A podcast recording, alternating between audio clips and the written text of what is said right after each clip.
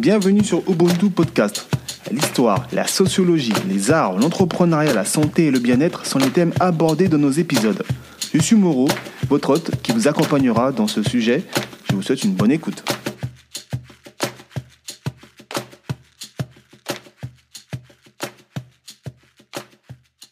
Aujourd'hui, nous allons parler d'un homme qui a marqué son temps à travers des actions et des discours poignants.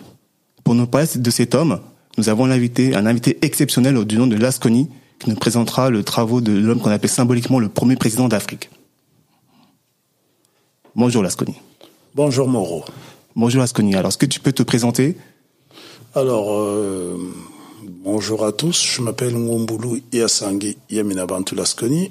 Mon prénom, Ngombulu Iasangi Yaminabantu, est un prénom totémique Congo qui signifie le lion de la brousse qui dévore les braconniers. Je suis chercheur pluridisciplinaire, documentariste, historiographe, poète, écrivain, entre autres. J'ai également dirigé un orchestre de jazz qui s'appelle le Pan African Jazz Orchestra. Je suis également globetrotter pour avoir parcouru 98 pays dans le monde, dont 29 pays africains, 419 villages africains, 38 îles de la Caraïbe. J'ai quasiment euh, parcouru toute l'Europe en disant toutes les régions de l'Europe, sans compter euh, certains pays d'Amérique et de l'océan Indien. D'accord, c'est un parcours très riche, très brillant que, que tu as jusqu'au présent. D'ailleurs, il me semble que tu continues toujours à voyager. Oui, parce qu'en fait, euh, le voyage fait partie de ma vie. Euh, il a été initié par mes parents lorsque j'étais adolescent.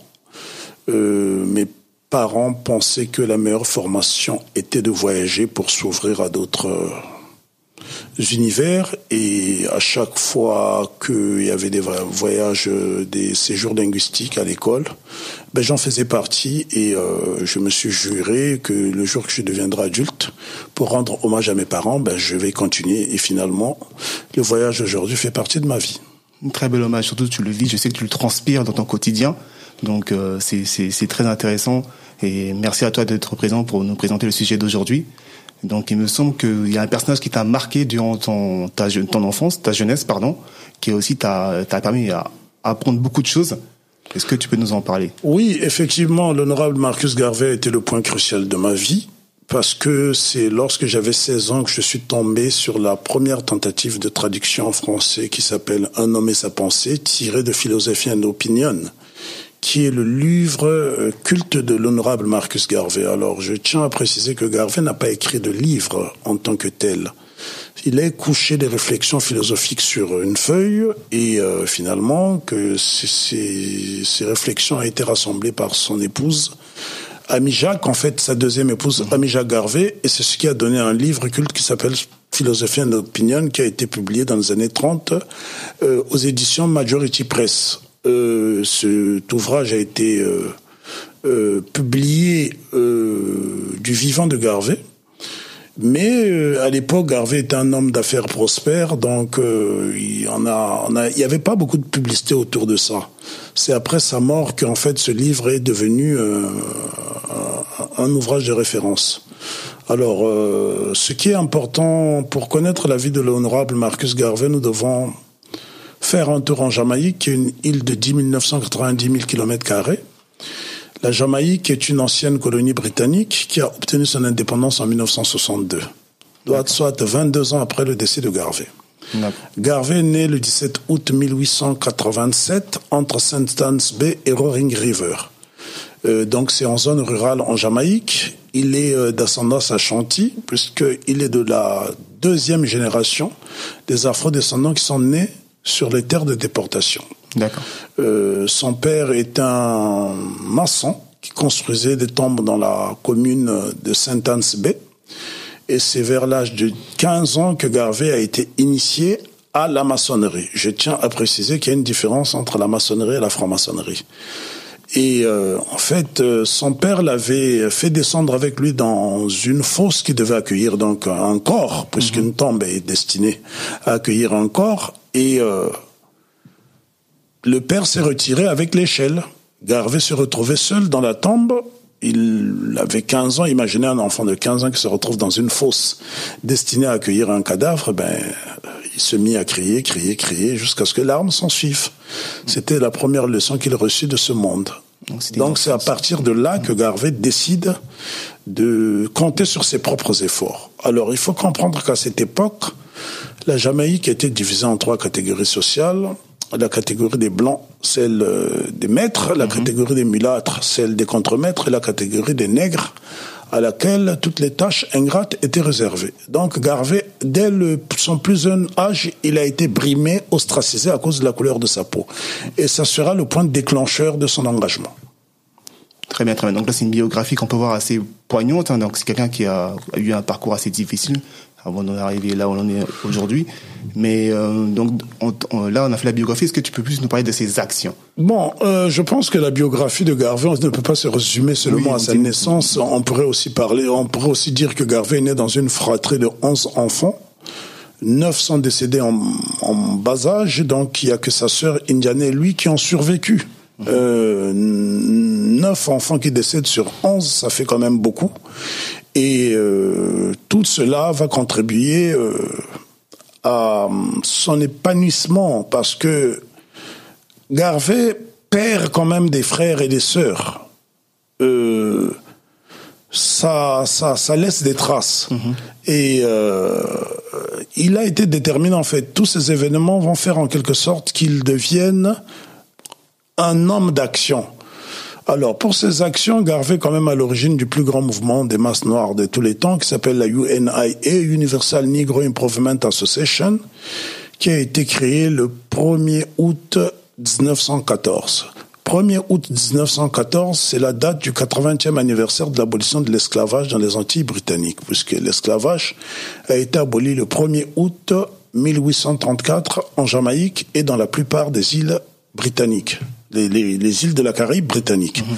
Donc euh, Garvey est un propagandiste qui comprend l'importance des symboles, des dates symboliques, parce qu'il aurait pu créer son son événement, euh, plutôt son mouvement bien plus tôt, mais il attend cette date parce qu'il sait que le jour de la, de, de la commémoration de l'abolition de l'esclavage est à foule, et il en profite en fait pour ramener du monde. Et comme Garvey était un grand tribun, puisque pendant très longtemps il a été syndicaliste, euh, dans son jeu, quand il était jeune, il a travaillé dans une imprimerie qui appartenait à son parent. Malheureusement, la Jamaïque, au début des années 1900, connaîtra un tremblement de terre qui va ruiner son économie, donc il perdra très jeune, très très tôt cet emploi qui était salvateur. Je tiens quand même, euh, avant de parler de ses actions, de citer quand même les hommes qui ont influencé Garvey, parce que c'est très important. Euh, on dit souvent qu'en politique, il n'y a pas de génération spontanée. Garvey a eu des prédécesseurs. Ceux qui en ont influencé, pour la plupart, étaient des mulâtres. On pourrait citer George William Gordon, qui était un prédicateur mulâtre. On pourrait également citer Booker T. Washington, qui a écrit un ouvrage phare qui s'intitule The Up from Slavery. Donc Booker T. Washington est un éducateur afro-américain qui est né dans une plantation d'esclaves euh, en Virginie et c'est lui qui sera euh, le premier directeur de la Tuskegee Institute of Alabama. Donc lorsqu'il écrit Up from Slavery, Garvey tombe sur cet ouvrage lorsqu'il est en Angleterre en 1912 et euh, ça sera vraiment euh, un point déclencheur et c'est ça qui va l'inciter à retourner en Jamaïque. Mais il faut dire aussi que avant que Garvin ne lise cet ouvrage, il a fait la rencontre d'un homme, d'un jeune Africain qui est arrivé tôt en, qui est arrivé très tôt en Angleterre. C'était le fils d'un prospère euh, commerçant négro-égyptien d'ascendance soudanaise qui s'appelait Juz Muhammad Ali. Et c'est Juz Muhammad Ali qui sera le premier à nettoyer son cerveau, en fait, parce que Garvey, comme la plupart des afro-descendants de l'époque, n'avait aucun contact avec l'Afrique, donc il en avait une très mauvaise opinion. Et euh, les recommandations de Jose Muhammad Ali feront que Garvey commencera à fréquenter le British Museum et surtout euh, à voyager à travers le monde parce que Garvey était de petite taille, comme Napoléon d'ailleurs. Et en étudiant l'histoire de l'Europe, puisque Garvey fera l'Écosse, euh, les îles britanniques, la France. Pourquoi la France? Parce que c'était le pays, pays, de Napoléon qui avait rétabli l'esclavage aux Antilles françaises, qui était donc euh, l'homme qui avait mené la campagne d'Égypte. Il fera l'Italie. Pourquoi l'Italie? C'est le pays euh, de Francesco Crispi, l'homme qui a tenté d'envahir l'Abyssinie, l'actuelle Éthiopie. Mhm. il fera l'Espagne. Pourquoi l'Espagne? Parce que l'Espagne est le point de départ de tous les conquistadors, notamment Christophe Catastrophe Colomb qui était à l'origine de la découverte, entre guillemets, de son île, la Jamaïque, d'où la chanson de Burning Speak, Christopher Columbus is a liar. Donc Christophe Colomb est un menteur. Voilà en gros les personnages qui ont marqué Garvey. Il y en a bien d'autres, hein. mm-hmm. mais euh, il y a eu également un homme qui s'appelait Paul Bogle, qui a été pendu en 1865 lors de l'insurrection de Saint Thomas, et euh, un homme euh, auquel le groupe Third World a dédié une chanson qui s'appelle 90 Degrees in the Shade. Je cite ces références euh, musicales parce que, euh, à défaut de lire, on peut écouter de la musique émancipatrice.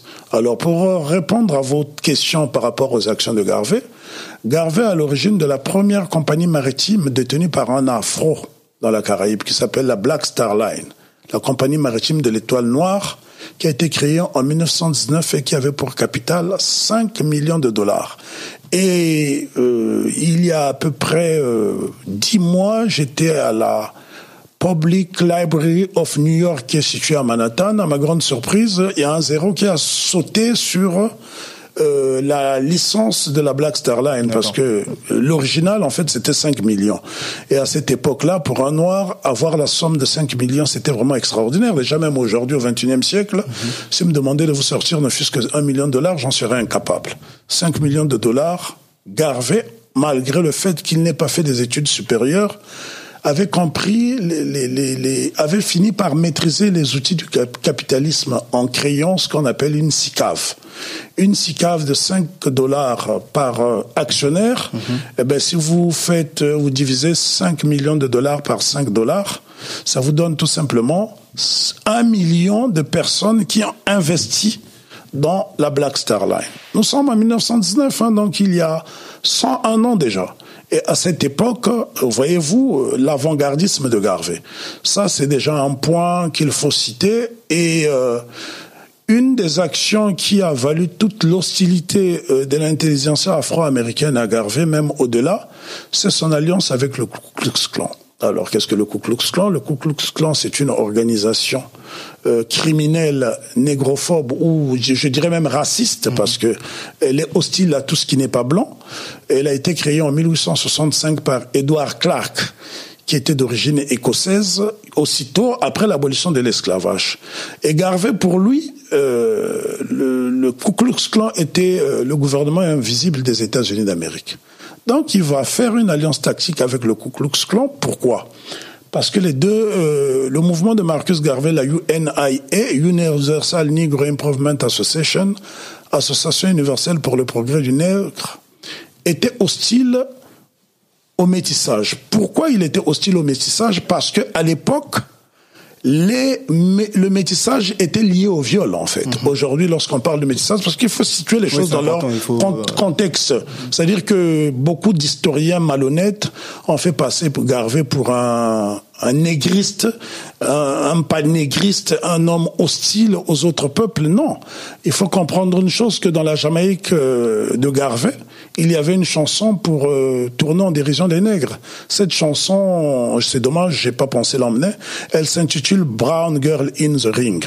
Et souvent, pour se moquer des enfants noirs, on disait There is a black girl in the ring, la Et quand on chantait cette chanson, ben les gens les plus foncés, des gens comme toi et moi, étaient systématiquement vexés. Imaginez-vous un enfant qui a 5, 6, 7 ans, qui se retrouve à l'école avec une telle chanson il est la risée du monde, en fait. Et donc, Garvey a dit, mais puisque les autres ne veulent pas de nous, mettons-nous ensemble. Et donc, il va développer une idéologie qu'on appelle race first, mhm. qui qu'on pourrait euh, résumer par euh, euh, la race d'abord, ou priorité raciale. Et l'un des actes les plus importants que, que, que, que je n'ai pas toujours le réflexe de citer, c'est que Garvey a créé un journal qui s'appelait The Negro World. Et le Negro World interdisait toute publicité pour les défrisants, euh, les produits pour se décaper la peau, la peau, etc. Donc c'était quelqu'un qui était là pour redonner de la fierté à son peuple. Voilà pourquoi dans Philosophie un Opinion, il dit j'apprendrai aux nègres à reconnaître sa beauté. Voilà un peu les actions de Garvey, mais il y en a tellement que à chaque fois que vous me poserez des questions, je n'hésiterai pas. Y a aussi la NFC, la Negro Factory Corporation. Oui, euh, en fait, la Negro Factory Corporation est une, une sorte de consortium que Garvey lance pour inciter les hommes d'affaires noirs à à mutualiser leurs efforts et ça sera le premier consortium noir aux États-Unis qui va rassembler des industriels. Mais c'était vraiment l'excellence. Mhm. Mais bien avant ça, lorsque parce que Garvey arrive aux États-Unis d'Amérique en 1900, euh, euh, le 23 le 23 mars 1900 23 mars 1916. Hein, parfois, je m'entremêle. Oui, 23 mars 1916, une année après le décès de son mentor Booker T. Washington. Et à partir de là, ben, en fait, il vient pour collecter des fonds, pour récolter des fonds, parce qu'il devait mener une campagne. En Jamaïque, il n'y avait pas assez de gens qui avaient les moyens financiers pour euh, développer son, son, son, son, son activité. Parce que Garvey avait créé des cliniques pour pouvoir aider les populations noires vulnérables à, se soigner gratuitement. Donc Garvey vient en, en 1916, le 23 mars 1916, aux États-Unis pour recueillir des, récolter des fonds. Et donc, à cette époque, il y avait un prédicateur noir qu'on appelait Billy Sunday, mhm. qui remplissait des stades hein, de 20 000 personnes. Et donc, Earfield Brando, l'homme qui accueille Garvey en Jamaïque, euh, pardon, à New York, l'emmène euh, au meeting euh, de, de Billy Sunday. Et pour la première fois, Garvey euh, tombe sur 20 000 personnes dans un stade. Euh, donc, on lui donne l'opportunité là de d'arranger le foule. Garvey intimidé, c'est le premier échec en tant qu'être humain. Et finalement, en 1917, une année après son arrivée, il y aura une émeute qui va survenir dans la ville de Saint-Louis, dans le Missouri, où il y avait beaucoup d'abattoirs. Euh, une émeute au cours de laquelle euh, une centaine de noirs va d'ouvriers noirs va perdre sa vie contre une dizaine d'ouvriers blancs. Mhm. C'est à partir de là euh, que le docteur Edward William Edward Burgard Dubois, qui était le leader de la NAACP, National Association for the Advancement of Colored People, association nationale euh, pour euh, les, des, gens de couleur, etc. Donc euh, va signer une pétition, euh, lancer une pétition en 1917 et Garvin envoyer la pétition, il va rigoler, il va dire it's not time for science, it's time for action. Le temps n'est pas à la science, à la philosophie, c'est le temps de l'action et c'est ce qui va pousser Garvey à acheter une salle qui s'appelle le Liberty Hall au cœur de Harlem et à partir de là, ben il va euh, haranguer les foules autour de lui. Et je tiens quand même à signaler que n'allez pas au Liberty Hall qui voulait. En fait, il faut avoir une conscience. Il y avait même des manucures à l'entrée du Liberty Hall parce que Garvey ne supportait pas de voir les siens dans un, une position d'infériorité. La classe, la classe. Voilà, c'est l'excellence. Voilà. Plutôt l'excellence que la. L'excellence, c'est mieux. Hein. Voilà. D'ailleurs, alors justement, la, la UNIA, euh, donc c'est une organisation qui s'étendait partout dans le monde apparemment, dans plusieurs pays, hein, donc pas oui, aux États-Unis. Oui, absolument, puisque universal signifie universel, universal nègre, donc ça touche l'Afrique, ça touche les, les, les, les Dravidiens même de l'Inde, ça touche les aborigènes d'Australie, etc. Donc euh, c'est un mouvement qui a 1600 branches à travers le monde. 1600 branches, imaginez-vous 1600 euh, branches, c'est l'équivalent du nombre de McDonald's qu'on peut trouver dans le monde. Exactement. Et là, c'était pour conscientiser. Et euh, ce qui est important euh, euh, à souligner, c'est que la plupart des sièges de la UNIA appartenaient à Garvey, c'est-à-dire Garvey était propriétaire. Le mouvement, pas Garvey lui-même, mais le mouvement était propriétaire. Donc Garvey faisait acheter les sièges à chaque section dans chaque pays. Et je peux citer notamment celui de Montréal, qui est encore fonctionnel 80 ans après le décès de Marcus Garvey, puisque Garvey a acheté pas mal d'immeubles à Montréal. Malheureusement, à l'époque, il y avait un maire à Montréal qui s'appelait Jean Drapeau, qui va lancer ce qu'on appelle la gentrification euh, pour déplacer les populations afro-caribéennes de Montréal vers d'autres coins. Et euh, malheureusement, ces immeubles seront détruits et il a fallu des procès euh, des membres de la UNIA qu'ils ont fini par gagner. Et finalement la ville de Montréal a dû payer des millions de dollars US pour dédommager, pour, dédommager. Et avec cet argent, ils ont pu racheter un immeuble aujourd'hui au, euh, au cœur de Montréal qui abrite 17 familles noires ce qui n'est pas rien. Et cet immeuble est situé dans la rue Notre-Dame, dans un quartier qu'on appelle Little Burgundy en français, la Petite Bourgogne. Donc je suis très précis. voilà, je donne des références important, pour que les gens puissent aller vérifier. Donc aujourd'hui, l'association existe toujours. Oui, oui, ce n'est pas une association, c'est une organisation. Bien, mais oui, mais bien entendu que bien la, à la base, c'est Universal Negro Improvement Association. Le mot association, parce qu'à l'époque c'était une association, mais par la suite ça devient un parti politique et une grande organisation. N'oubliez pas que la UNIA à, à une organisation qui s'appelle The Black Cross, qui, à l'opposé de la, la Croix-Rouge, qui devait s'occuper des personnes de couleur qui étaient en difficulté. Et d'ailleurs, un point très important, l'un des, des, des, des, des hommes les plus présents euh, au Liberty Hall, c'était Ho Chi Minh, qui, va réunifier au plus tard le Vietnam. Donc Ho Chi Minh est redevable à Marcus Garvey. On peut dire que le Vietnam doit en partie sa réunification à Marcus Garvey, qui était vraiment un homme qui avait pour but de réunifier les peuples, euh, de, de, les peuples africains dispersés à travers le monde, d'où son slogan Back to Africa. Mais là encore, il faut apporter des précisions parce que lorsqu'on parle du Back, Africa, Back to Africa, les gens s'imaginent que Garvey voulait ramener tous les Noirs. Non, Garvey précise bien que euh, il y a des noirs qui ne servent même à rien dans la diaspora. Pourquoi mm-hmm. s'encombrer de les emmener? Garvey voulait emmener en fait les ramener les meilleurs parce que euh, ce sont les meilleurs qui avaient été déportés d'Afrique. Donc Garvey euh, voulait euh, prendre ceux qui étaient volontaires, qui étaient prêts à travailler pour le continent noir. Et donc en 1925, au moment où même il a des problèmes avec la justice américaine, parce Garvey fera de la prison aux États-Unis, il fera un peu plus de deux ans en prison avant d'être expulsé en Jamaïque en 1927, il envoie malgré tout une délégation au Libéria qui est constituée de cinq experts. Vous trouverez leurs photos dans le livre original, Philosophie en opinion, et le chef de la délégation s'appelait Rupert Christian. Donc euh, il y avait une maquette pour construire une ville à l'image de New York, créer un État puissant en Afrique, plus particulièrement, euh, plus particulièrement au Libéria. Alors ce qui nous pose problème, c'est qu'à l'époque, il y avait un président qui s'appelait Charles King, qui euh, va donc donner plus, plus de 4 hectares à Marcus Garvey pour commencer à construire une zone afin d'accueillir les afro-descendants volontaires hein, mhm. euh, dans, dans, le cadre du Back to Africa. Malheureusement, ce programme va capoter. Et ça, c'est un sujet un peu tabou. Mais moi, je suis là pour aussi euh, briser les tabous. C'est que le docteur Dubois, qui voyait très mal le leadership euh, d'un Afro-Caribéen venir le concurrencer sur son territoire, c'est plus un problème de jalousie qu'autre chose. Justement, justement, voilà. Mais quelles étaient les révélations avec le docteur Dubois? Alors, justement, j'en viens. Alors, le docteur Dubois est avant tout une personnalité noire incontournable qui est née dans la bourgeoisie noire du Massachusetts. Le docteur Dubois était né dans une famille de gens clairs de peau, ce qu'on appelle des mulâtres. Euh, mais qui était conscient d'être noir parce qu'à cette époque, aux États-Unis, il n'existait que deux catégories sociales black, euh, white and colored. Donc euh, les juifs, les, les, les, amérindiens, les noirs, les métis étaient considérés comme des colored. Ce qui explique qu'il y avait une solidarité d'opprimés. Et contrairement aux, dans la Caraïbe où la race noire avait été euh, compartimentée, compartimentée déjà même au sein, s'il y avait trois catégories sociales, mais même au sein de la race noire, la race noire avait été subdivisée en 127 catégories un négro, négrito, négrion, marabout, mulâtre, cabresse, libre de couleur, etc. D'après Gobineau. Oui, donc, euh, mais ces thèses ont fait beaucoup de mal.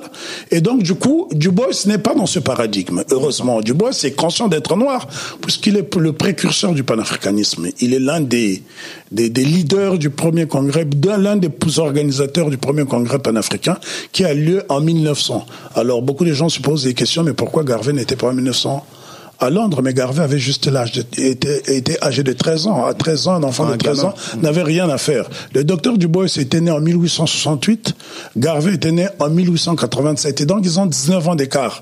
Vous connaissez cette mentalité d'Africain qui le, le droit des nés s'y tiennent. On dit souvent que on a beau mettre euh, le, euh, un bout de bois séjournant dans l'eau, ne devient pas crocodile. Mm-hmm. Donc, même si les afro-descendants étaient déportés ont été coupés de l'Afrique, il y a quand même eu cette mentalité de droit d'aînesse est resté quand même euh, très fort au sein de la communauté.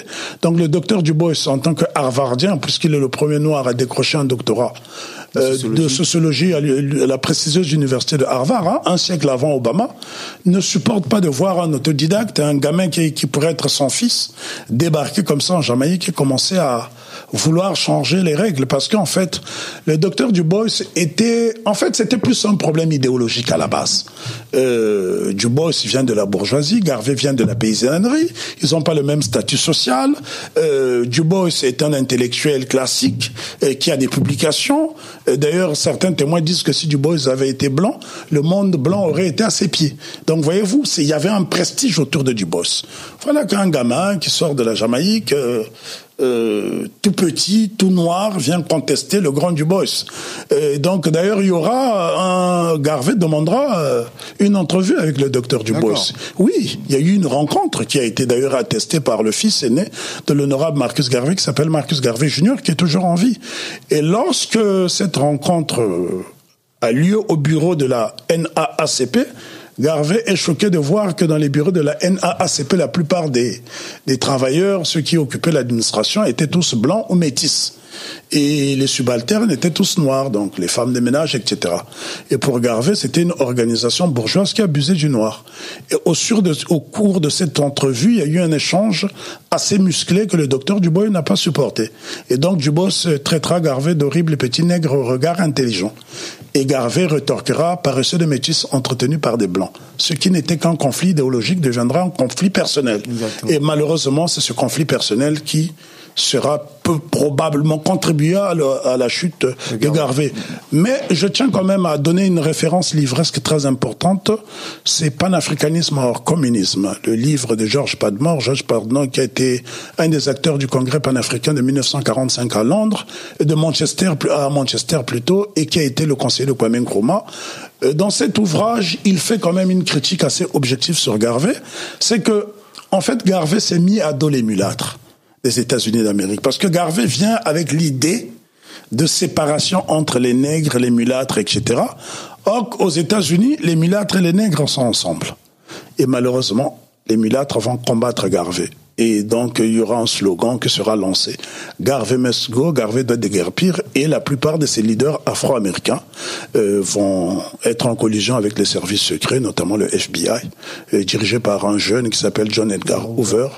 Et Garvey sera expulsé par la suite en Jamaïque. Je pense que euh, Garvey avait peut-être commis une erreur de ne pas avoir pris la nationalité américaine. Mais en même temps, peut-on lui reprocher de ne pas l'avoir pris puisqu'il s'était il avait été désigné par la Black People Convention comme président intérimaire des, États-Unis d'Afrique, en fait. Il était le président intérimaire d'Afrique dans la diaspora. Donc, euh, un chef d'État, ben, il ne peut pas avoir la double nationalité. Donc, Garvey s'était abstenu de prendre la nationalité américaine, puisqu'il était prospère, la nationalité l'aurait eu en deux, trois secondes, en fait. Garvey n'était pas intégrationniste. Ironie de l'histoire, Garvey, qui lui prêchait le retour en Afrique, est mort en Angleterre, et le docteur Dubois, qui lui prêchait l'intégration, a fini sa vie au Gamma. L'homme propose, Dieu dispose. Exactement. Voilà la leçon un peu.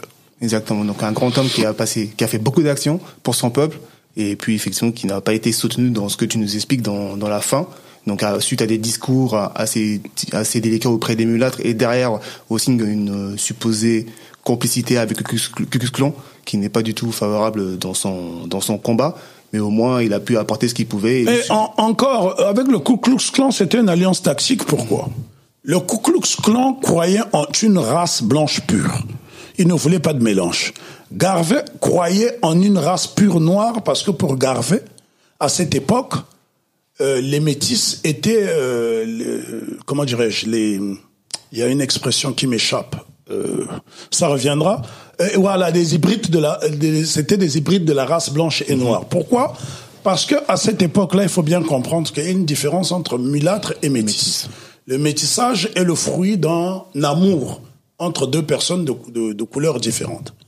Tandis que le mulâtre est le fruit d'un viol et dont la, la victime était souvent la, la, femme noire. Donc Garvey, ayant vu cela, ne le supportait pas d'ailleurs dans dans, dans, plusieurs îles de la Caraïbe à cette époque, parfois les nés dans une famille étaient clairs de peau et les autres enfants étaient noirs. C'est ce qu'on appelle, d'ailleurs, les Portugais vont pratiquer en Angola, qu'on appelle le droit de cuissage.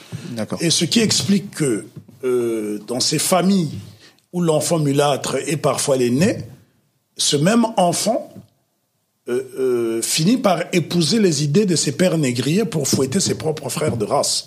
Et donc c'est une situation complexe. J'ai eu à recueillir des témoignages notamment de l'honorable Viviane Durham, qui a été en compagnie de Marcus Garvey, euh, qui est décédé euh, au début des années 90, il y a 30 ans. Bon, à l'époque, je ne filmais pas encore, mais j'ai pu l'enregistrer avec une cassette et Viviane Durham explique, va très loin.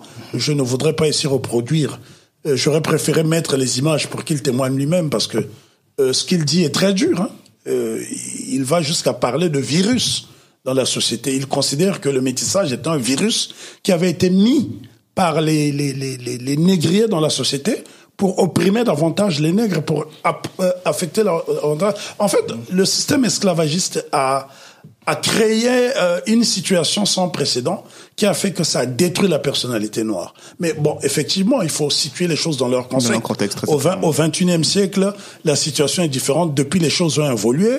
Il y a, il y a, il y a des couples interraciaux. On voit même qu'il y a une métisse qui intègre la famille royale d'Angleterre, ce qu'on n'aurait pas euh, imaginé à l'époque. C'est ce qu'on appelle en français, en bon français, un mariage morgantique. Voyez-vous hmm. Donc, euh, euh, c'était des choses inimaginables. Hein. Si vous connaissez bien la Grande-Bretagne, en Grande-Bretagne, n'intègre la famille royale que celui qui est du sang anglais. D'ailleurs, euh, pour euh, un peu bifurquer, on pourrait donner l'exemple de Harry, qui est le premier dans l'histoire de la monarchie britannique à avoir épousé une roturière, et pourtant c'est une bien blanche euh, de, de sang anglais, mais mhm. qui n'a pas le sang royal. Donc, voyez-vous un peu, à cette époque, c'était inimaginable. Voilà. D'ailleurs, Booker T. Washington, d'ailleurs, en est l'exemple. Il est né d'un père blanc et d'une mère esclave, mais il n'a jamais été reconnu par son père.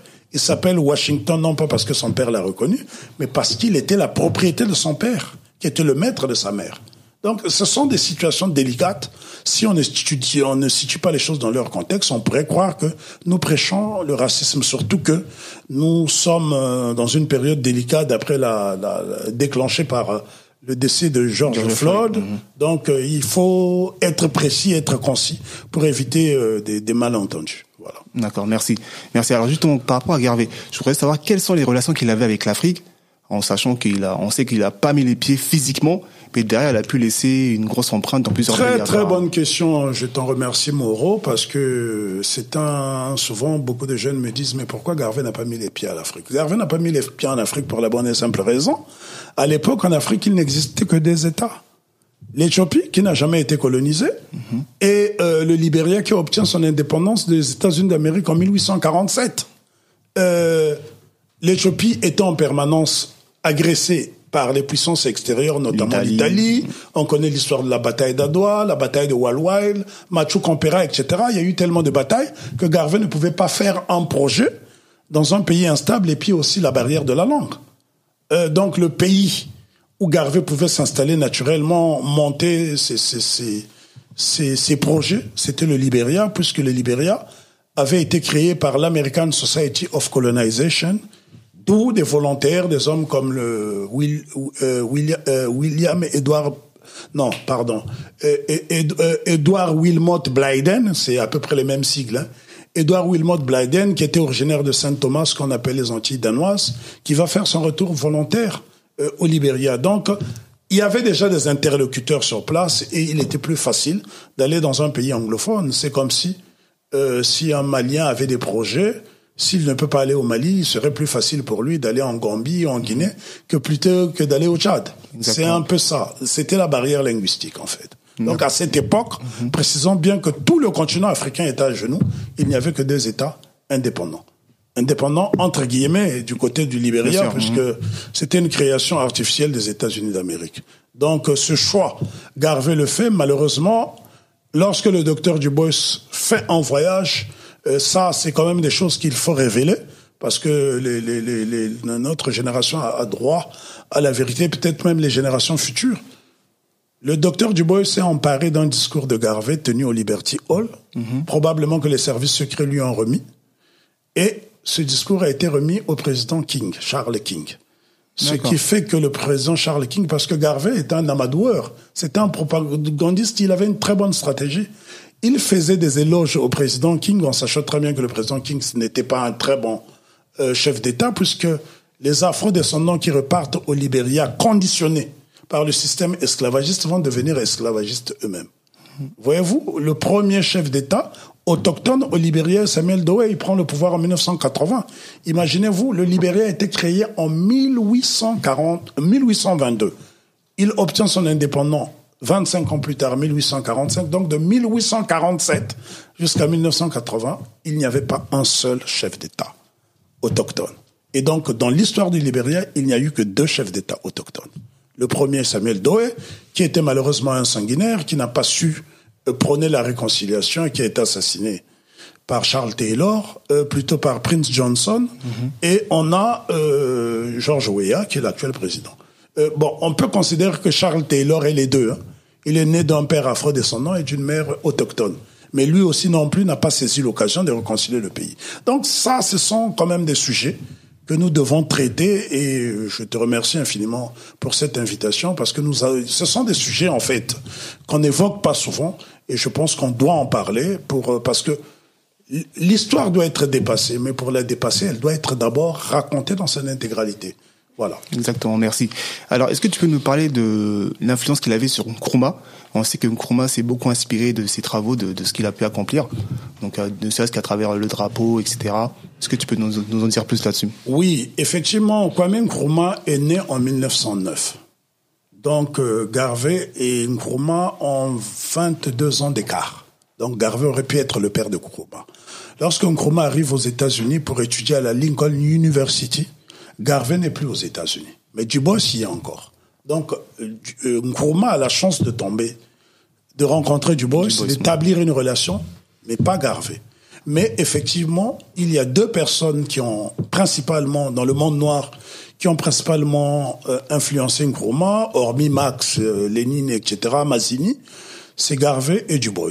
Et euh, Nkrumah, dans son autobiographie publiée en 1957, soit 17 ans après le décès de Garvey, dit que Garvey, l'homme qui a le plus euh, enflammé mon enthousiasme, il emploie le verbe fire, the man who fired my enthusiasm.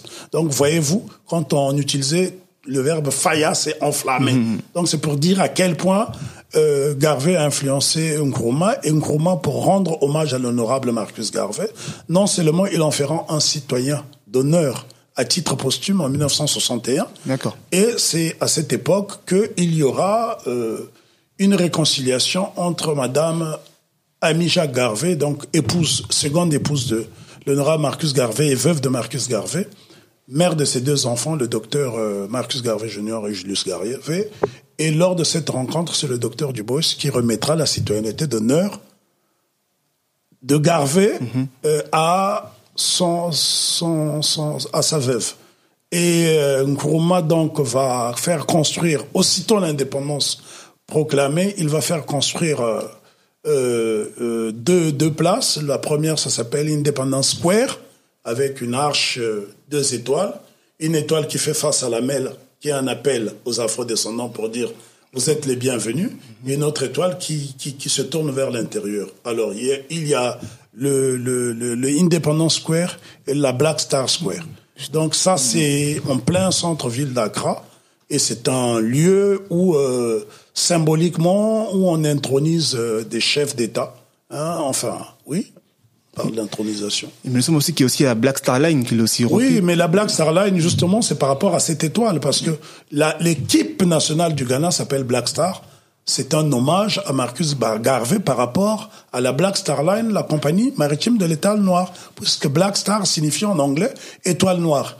Et ce n'est pas le fruit du hasard si euh, l'actuel président du Ghana, Nana Akufo-Addo, qui est à la fois euh, un admirateur de Nkrumah, mais aussi un admirateur de Garvey, choisit le centenaire de la création de la Black Star Line 1919 pour lancer le mouvement Retour en Afrique. Donc l'histoire nous poursuit. Excellent, excellent. Alors, est-ce que tu peux revenir sur Garvey aux États-Unis et son, dans son influence à Harlem exactement? Oui, effectivement, euh, Garvey a une très grande influence parce que euh, Harlem à l'époque était en fait un quartier occupé par les Hollandais à la base, puisque Harlem est une ville de Hollande pour ceux qui ne le savent pas. Donc les premiers colons qui arrivent dans ce qu'on appelle aujourd'hui New York, qui s'appelait à l'époque New Amsterdam, étaient des Hollandais. D'ailleurs, Manhattan avait été occupé par les euh, par les Hollandais. Et lorsque les migrants, euh, après l'abolition des esclavages, beaucoup de Noirs quittent le Sud pour venir vers le Nord, pour, euh, puisque le Nord était plus industrialisé pour chercher du travail, les Blancs, petit à petit, vont commencer à quitter Harlem pour aller vers la banlieue. Ben, conclusion, Harlem devient la capitale du monde noir. Et à cette époque, il y a un mouvement qu'on appelle le mouvement de la Renaissance de Harlem, dont nous parlerons plus tard. Mhm. Et c'est pendant ce temps, Garvey lance une armée parallèle. Puisqu'aux États-Unis, euh, la Constitution, le premier amendement qui stipule la liberté, permet aux gens de s'armer, Garvey en profite en toute légalité d'acheter des armes pour armer une, ce qu'on pourrait qualifier d'une milice, mais que lui appelle l'armée de libération africaine, qui s'appelle African, l'African Legion. Et pour être membre de l'African Legion, il fallait être euh, mesuré au minimum 1m85. Donc toi, tu feras un an à côté de ces gens, c'était des gens costauds. Mhm. Et donc, il va lancer, euh, euh, il va monter tout un régiment de cavalerie. Hein. On le voit d'ailleurs dans un film qui s'appelle Colonial Madness. C'est Cavalier de Marcus Garvey de l'African Legend. Et c'est peut-être aussi ça qui va mettre en alerte tous les services secrets du monde entier, pas seulement aux États-Unis, même à l'extérieur. Parce que n'oubliez pas que le Negro World, le fait de, de, détenir un exemplaire du Negro World, le journal de Marcus Garvey était passible de la peine capitale. Hein? Et la première tentative de, de, la traduction de ce journal se fera au Dahomey, mhm. dans l'actuel Bénin, par le prince Kodjo Tuvalu Weno, qui sera le premier Africain à rejoindre le mouvement de Garvey aux États-Unis en 1924 lors de la quatrième Black People Convention. Parfait, parfait, parfait. Ben, là, effectivement, on a pu voir effectivement que Garvey avait pu, a pu monter une milice non, c'est pas une milice, c'est une armée, parce qu'une milice, elle est destinée à faire du mal aux gens. Mm. Garvey crée une armée pour protéger les intérêts des Noirs. Et à cette époque-là, Harlem, euh, les gens ne pouvaient pas venir. D'ailleurs, même euh, Garvey, lorsqu'il va faire son alliance, signer son alliance avec le Ku Klux Klan, il va à Atlanta. Donc, il monte avec plus de 300 gardes du corps de l'African Legion. Mais par la suite, Garvey invitera le Ku Klux Klan à venir à Harlem, ce qui ne s'est jamais fait les, les, les, les, les gens du Klux n'ont pas osé de venir dans... Parce qu'à l'époque, Harlem était la capitale du monde noir. C'était l'excellence. Et c'est comme ça que le jazz va émerger avec des hommes comme Willie the Smith, euh, B. Blake, etc. On en parlera plus tard pour ne pas anticiper. Donc c'était vraiment l'Harlem de l'excellence. Hein, il y avait des garçons d'ascenseur, les gens avaient une certaine attitude, c'est pas les jeans déchirés qu'on voit aujourd'hui. Hein. il y avait, il y avait des, des, des, des barbiers, des, des, des, des gens qui étaient là pour vraiment donner euh, du lustre à l'homme noir, parce que pendant les 400 ans d'esclavage, le nègre avait été chosifié en fait. Et si vous lisez le livre de Booker T. Washington, Up from Slavery, ce qui m'a fait très mal d'ailleurs lorsqu'on tombe sur ce passage, Booker T. Washington explique que les Noirs sortaient d'une condition tellement servile qu'ils avaient même perdu la notion d'hygiène. Donc les premières leçons que les Noirs reçoivent à la Tuskegee Institute of Alabama, c'était de se brosser les dents. D'accord. Voyez-vous, aujourd'hui, euh, au XXIe siècle, se brosser les dents, c'est le premier réflexe un être humain soucié de son hygiène corporelle fait. Hein? C'est le rituel quotidien de tout être humain, à moins de vraiment d'aimer la saleté. Mais à cette époque-là, trouver une brosse à dents, ce n'était déjà pas dans les moyens des Noirs. Et donc, Booker T. Washington a dû acheter 1500 brosses à dents qu'il a donné aux élèves. Et pour dire même que les Amérindiens, parce que il faut dire aussi que les Noirs n'ont jamais été dans un paradigme racial, puisque la notion de race n'existe pas dans les langues africaines. Mmh. Donc Booker T. Washington, en tant qu'afro-descendant, propose même d'intégrer les Amérindiens qui sont en Alabama, d'intégrer la Tuskegee Mais ils ont refusé. Ils ont dit, nous, on n'a pas connu l'esclavage, donc on ne se va pas mélanger avec des descendants d'esclaves. Donc nous étions plus bas que terre, en fait. Et des hommes comme Booker T. Washington, Jus Muhammad Ali, Marcus Garvey ont contribué à nous élever. Alors, il y a euh, un deuxième personnage dont on parle très peu, c'est euh, Joseph euh, Joseph, Joseph Kazeli Ford, qui a été qui était originaire de la Gold Coast, l'actuel Ghana, qui a également influencé Nkrumah. Ce dernier étant contemporain de Garvey, euh, il a écrit un ouvrage qui s'intitule Ethiopia Unbound et il avait participé au premier congrès international de la race noire en 1912 organisé par Booker T. Washington. D'accord. Voilà. Mais à cette époque, Garvey était encore en Angleterre. Donc Garvey ne pouvait pas y participer parce que Garvey et, et, Booker T. Washington ne se sont jamais rencontrés. Donc Nkrumah est vraiment le chef d'État africain qui a compris les idéaux de Marcus Garvey, qui a essayé de les mettre en place. Et c'est pour cela que Garvey dit, euh, plutôt Nkrumah dit, The independence of Ghana is meaningless if the rest of Africa is not free. L'indépendance du Ghana n'a pas de sens si euh, il reste encore une parcelle de l'Afrique entre les mains de colons. Et cet idéal a été partagé par le président Ahmed Sékou Touré, par le président Modibo Keïta, euh, euh, par le président Gamal Abdel Nasser, par le président Habib Bourguiba. Alors je cite ces cinq pays parce que ce sont les seuls pays d'Afrique à l'époque, les cinq seuls pays qui ont inscrit dans leur article que leur pays est prêt à perdre euh, une partie de, euh, prêt à céder une partie de, de son territoire l'intégralité, euh, d'hypothéquer l'intégralité de sa souveraineté en vue de réaliser l'unité africaine. C'est ce qu'on appelait à l'époque les fédéralistes. Il me semble que le Ghana, et la Guinée de Sécurité et le Mali se sont fédérés pendant un moment. Oui, effectivement, il y a eu des tentatives de fédération qui ont éclaté par la suite parce que ces chefs d'État ont été balayés. Hein. N'oubliez pas que Nkrumah est resté au pouvoir de 1957 à 1966, 9 ans. Modibo Keïta est resté au pouvoir de 1960 à 1968, 8 ans, euh, pour des pays qui venaient à peine de naître. En fait, celui qui a une longévité au pouvoir, c'est Sékou Touré, mais à quel prix?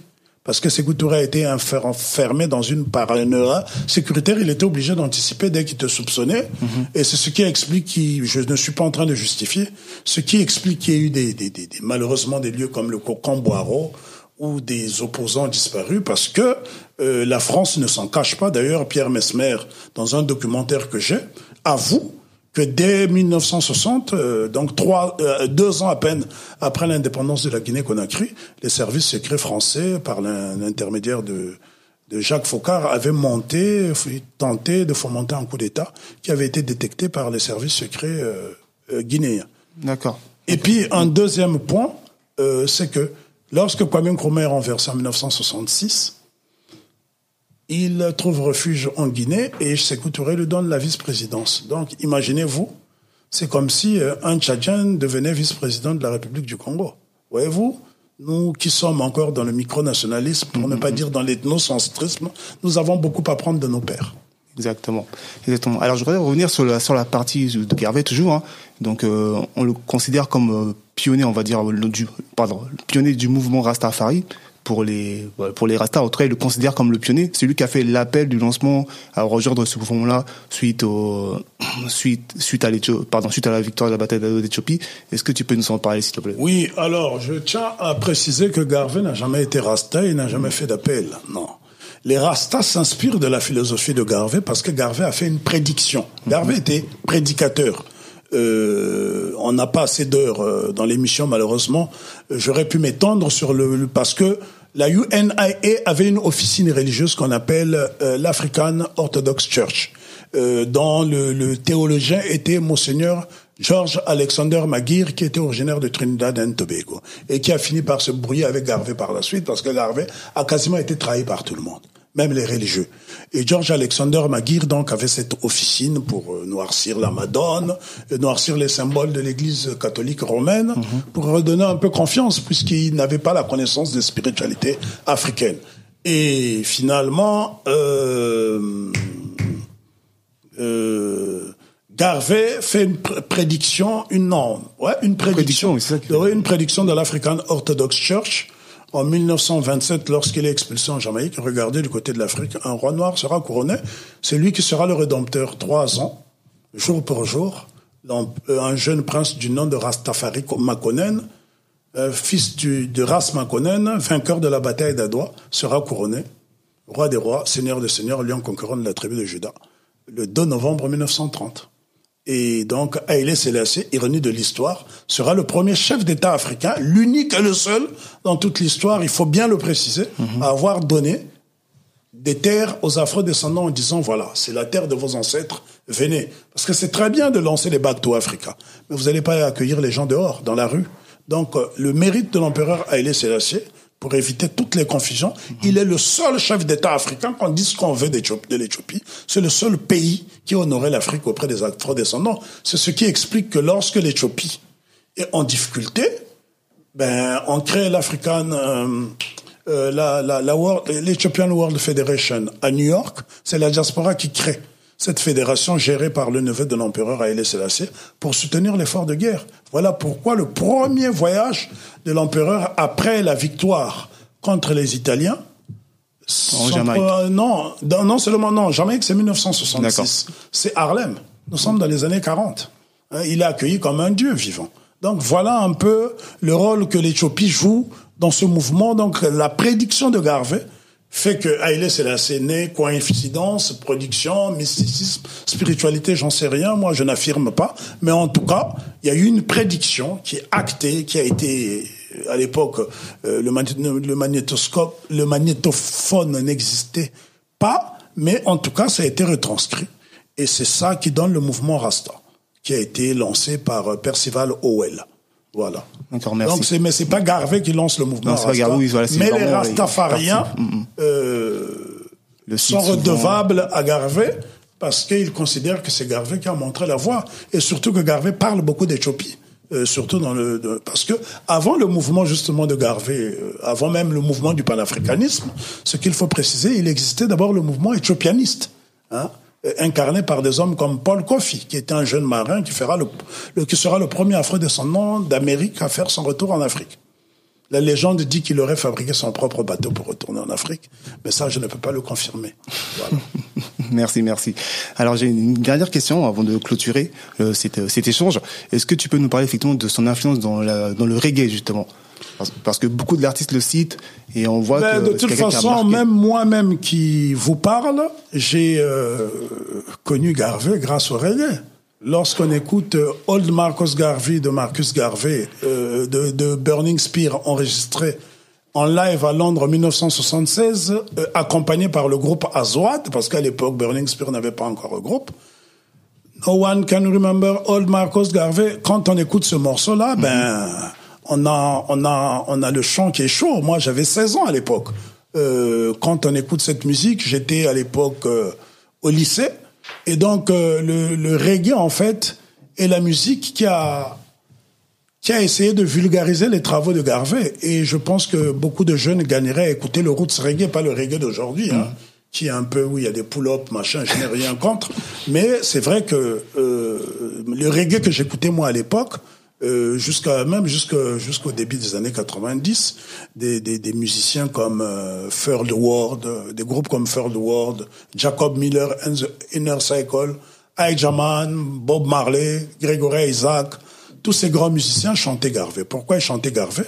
Parce que les citations de Garvey euh, ont fait date en Jamaïque. People without knowledge of their past history, origins and culture is like a tree without roots.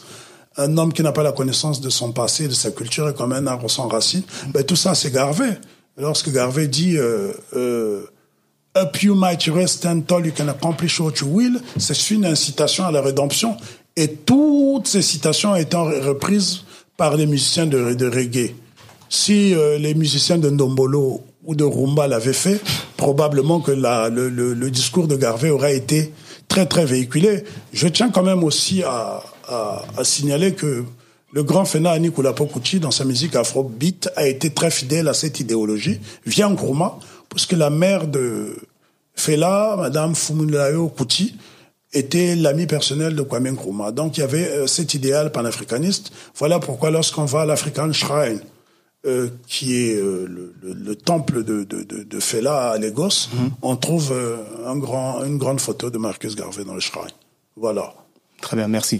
Merci. Alors pour conclure, est-ce que tu peux nous donner euh, euh, déjà quelles, étaient- quelles sont tes impressions par rapport à cet échange euh, Qu'est-ce que tu souhaiterais Ben, partager écoute, je ne peux que, je ne peux que m'en féliciter, surtout que je, on se retrouve dans un studio très coquet. Euh, nous gagnerons à être dans ce genre de- d'environnement, donc je suis agréablement surpris de me retrouver dans un temple de l'excellence et je ne peux que féliciter Ubuntu d'avoir fait ce travail parce que Garvey était un homme qui aspirait à l'excellence. Il a tiré son peuple vers le haut. Il aspirait à élever son peuple Et le fait qu'on se retrouve dans des lieux qui ne sont pas enfumés, bien propres, où on peut respirer, je ne peux que m'en féliciter. Et mon impression, euh, c'est de voir qu'il y a une génération après nous qui va encore plus vite, parce que nous, on s'est arrêté à l'idéologie, et je vois que là, ce que nous, nous avons prêché, vous êtes en train de le matérialiser.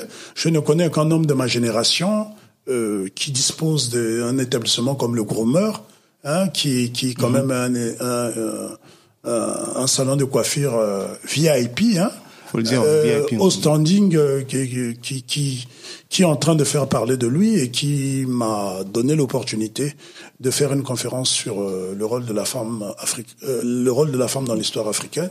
Je tiens à saluer les frères du Groovy, du Groovy également, du Groomers et du Groovy. aussi, oui. Le Groovy qui est aussi un établissement d'excellence qui est situé euh, boulevard Garibaldi, au 46 boulevard Garibaldi, dans le 15e arrondissement. Aussi euh, saluer euh, la librairie Taméry, qui est le temple de la connaissance où on peut trouver des ouvrages, toutes ces références citées, présence africaine, qui est la mère de, de, toutes les maisons, qui est là depuis quand même 71 ans.